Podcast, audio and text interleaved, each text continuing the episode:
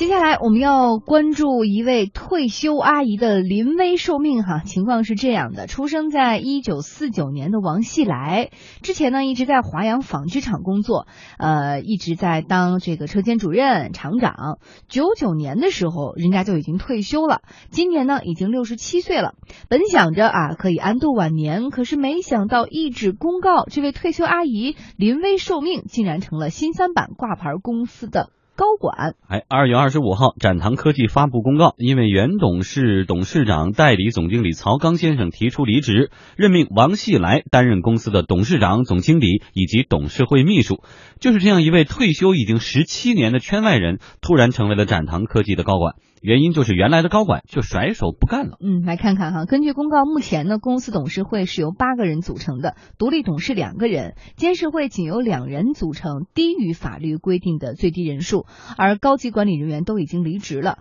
公告显示说，自二零一五年三月十七号以来，公司分别披露副总经理兰心、呃，副总经理于坤以及董事会秘书张莹和副总经理王少福、财务总监胡小军、董事长曹。曹刚啊离职公告都已经发了，其中曹刚是这家公司的实际控制人。记者啊，今天拨打展堂科技的公开电话，但是电话呢一直无人接听。记者又试图通过邮件与这位高管王阿姨取得联系，但是邮件也没有人给回复。记者从一位知情人士处了解到，作为展堂科技的主办券商国泰君安也十分头疼。多次催促下，展堂科技发布澄清公告说，媒体报道公司因资金周转困难已宣告倒闭的报道不属实，实情是供应商上门讨债导致公司暂停歇业。那这位知情人士还表示说，展堂科技给出供应商的理由是不是我不还你钱，而是因为别人欠我的钱没还上，所以我拿什么还你的呢？合着是一个三三角债哈。嗯，有一位业内人士认为，之所以出现这样的奇葩剧情，就是因为新三板发展太快了，而预测甚至很快将达到两万家。你别看新三板啊，它呃运行的时间不是非常的长啊，但是呢。挂牌的速度啊，挂牌公司的数量也非常的多。有人就预计了，在未来几年中间，新三板很快会达到两万家的挂牌的公司啊，这个就非常的多了啊，一下子要达到两万家。嗯，我们的这个编辑还给出了一个这个法子，说这个挂牌的公司多了也有好处呀。实际上，这个展堂科技是不是可以去找找前阵子已经挂牌新三板的讨债公司试试？你看这新三板里一条龙服务全有了。你不是说别人欠你钱吗？你拿讨债公司去？对，现在确实新三板市场确实是有点这个良莠不齐啊，鱼龙混杂。但这也是很正常的。就如果一个市场的这个呃里面呢，它是一个自然的一个生态系，有好。公司也有不好的公司，但是前提是什么呢？前提是你这个公司在挂牌的时候，你应该呃及时的、充分的进行信息披露。你哪怕是一个亏损的公司，或者说有人讨债也不要紧，你要提前在第一时间把这个信号、把这个信息公布出来。嗯，那这样的投资者认不认？这是这是这是另外一回事了，对吧？投资人、投资者他自然会有一个判断。嗯，对，而且在这个事件当中，我们今天关注的一个点就是，呃，一位六十七岁，呃，已经要本想着安度晚年，而且已经离职很多年的一位阿姨，这种临危受命成为了公司的一个 leader，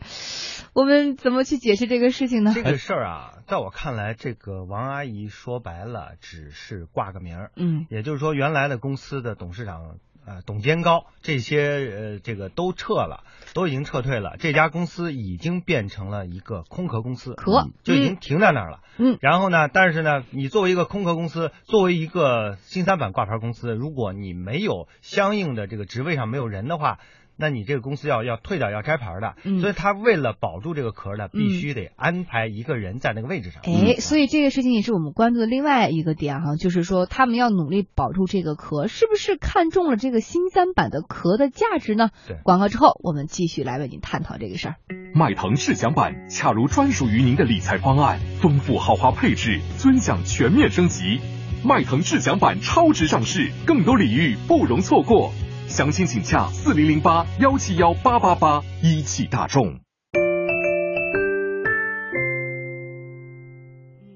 好，刚刚我们在这个广告之前给大家提出了一个疑问啊，王阿姨啊，不管是王阿姨也好，李阿姨也好，现在努力在保住这家公司的这个呃壳的资源啊，为什么呢？是不是就是看中了这？毕竟还值两千万呀，而且是不是能保住现在的一个壳，日后还会有一些新的剧情发展，比如说某些会借壳上市等等呢？嗯，虽然说故事很曲折，但是展堂科技的一百零九户投资人应该更加揪心。目前，主办券商国泰君安已经发布公告，提醒投资者要注意风险。我们的记者也通过查询资料发现，哈，展堂科技在二月二十二号的时候转让成交价还有七块五，二月二十四号就已经下跌百分之六十到三块钱了。昨天。再度暴跌百分之五十二点六七，报收于一点四二元，最低只有一块钱了。此前，证监会曾经表示正在考虑新三板的转板机制，新三板企业是有望转到创业板上市的。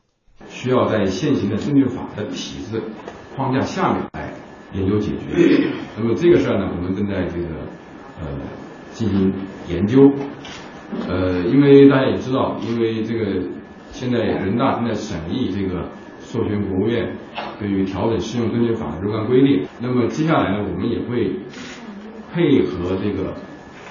股票发行的注册制的这个改革的实施，来研究，呃，进一步在法律的框架下面，怎么能够，呃，还有没有其他的渠道和方式，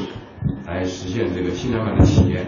到沪深交易市市场来上市交易。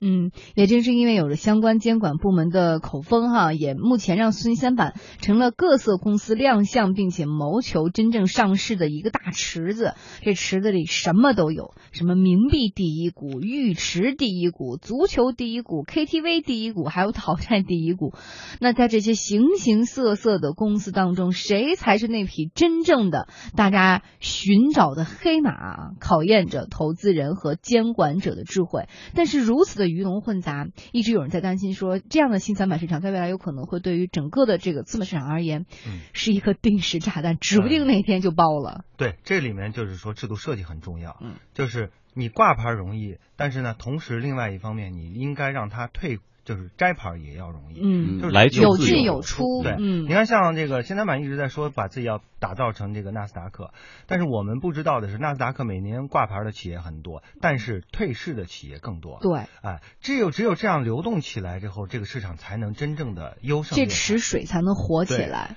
所以呢，现在就是一个情况是说，我们现在为什么？有王阿姨或李阿姨能够成为董事长的啊，和这个公司呃业务上没有什么关系。然后呢，仅仅是董事会可能找临时找了一个人做作为所谓的看守的这样的一个看守内阁一样啊来做这个事情，是因为他认为这个公司还是有壳的价值，嗯，还有人愿意去花不菲的资金来呃借他这个壳，嗯，所以我觉得这个。那如果说我们的退市或者挂摘牌的机制要更加的呃这个呃更敏锐的反映市场的需求的话，嗯，我觉得这些情况这些怪现象就不会出现了。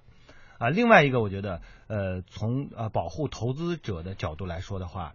这个当时的主办券商在呃你推荐这家公司去新三板挂牌的时候，你是不是尽到了一个呃职责？就是说，把风险充分的披露给投资人，我觉得这个也是需要去回头看的。嗯，那我们说现在说到以后有可能这个审核制要改成注册制，这壳不值钱，还会出现这种情况？呃，但是你看啊，新三板说白了，它也基本上就相当于是一种注册制，因为它就备案就够了。但是为什么还有一个所谓的壳的这个机制呢？是因为。啊，两个因素，一个是说我们现在这种摘牌的机制，它并没有啊完全的这个运行起来；还有一个呢，是因为上这个就是你去挂牌，它是需要排队的，因为你的通道还是。还是呃这个受控制的，就是这个节奏还是受控制的。很多的公司为了着急去刮牌儿，去然后实现自己所谓的这个资本的梦、上市的梦，然后就着急去挂牌。那如果说我去排队排半天，可能要需要等个半年啊，因为我们知道很多的券商现在手里都是几十家、上百家的公司在那儿排队呢。啊，这个新三板的主管的这个呃部门叫这个新三板这个股呃全国股转系统，股转系统也是需要有一个基本的一个备案的制度，他也要看这些公司的。那这个呢是需要大量的时间的，很多公司为了节省这个时间，他就可能去选择去借壳，去买一个壳。那包括未来呃说以后这个主板市场实行注册制之后，是不是也会有这种现象？我觉得还是有的。这个壳呢可能。不是那么值钱了，但是它还值一定的钱，毕竟它替你省了时间了。所以我觉得这些呢，都是通过这个新的制度的设定，然后才能把这些这个奇闻或者说奇葩的一些事情消散到最低的程度。我热爱篮球，篮球是我的事业。我选择中国人寿幸福年年组合计划，它让我们幸福生活更有保障。万能保险结算利率超过最低保证利率的部分是不确定的。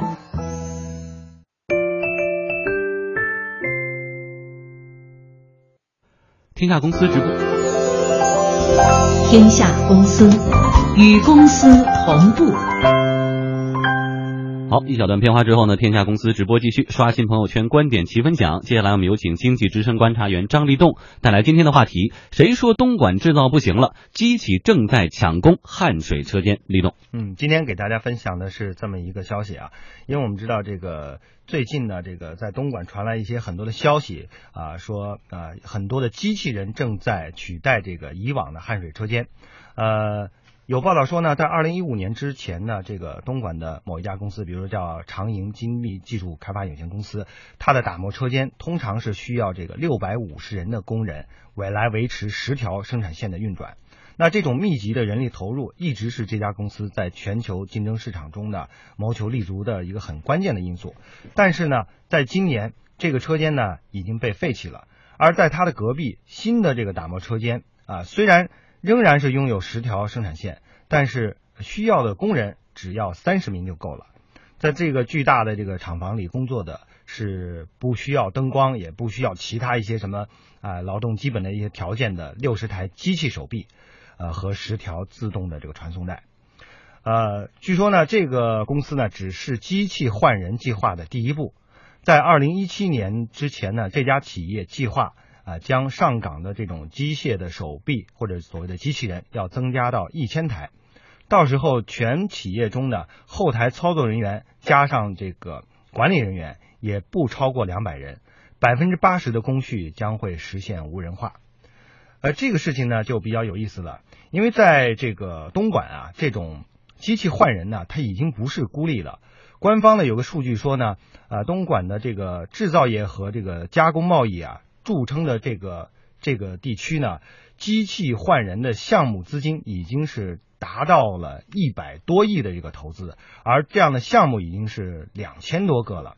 那机器换人的项目完成之后呢，相关企业的劳动生产率将会提升百分之六十五，而产品的合格率也会从平均的百分之八十九提升到百分之九十五。这样的话就会大量的减少用工，单位产品的平均成本也会下降百分之十。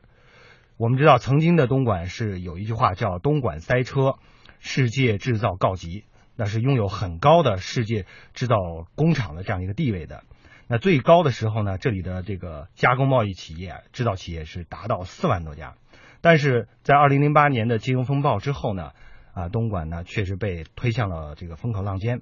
呃，确实很多的企业也啊暴露出了包括倒闭呀，包括这个。呃，这个跑路啊等等一些负面的一些情况，也是也就是说，它的这个严重依赖这种廉价劳动力的这种啊情况呢，已经是得到了一个非常大的一个反馈。那现在呢，机器人来了，啊，东莞制造业重镇的这个地位是不是真的能够延续辉煌？这个需要去观察。但是呢，这个机器人的出现啊，以及它。已经出体现出的一些新的啊发展的一些特征啊，已经是能够显示出来了，一个良好的开端已经开始了。那么至于未来的发展怎么样，我们也需要去拭目以待。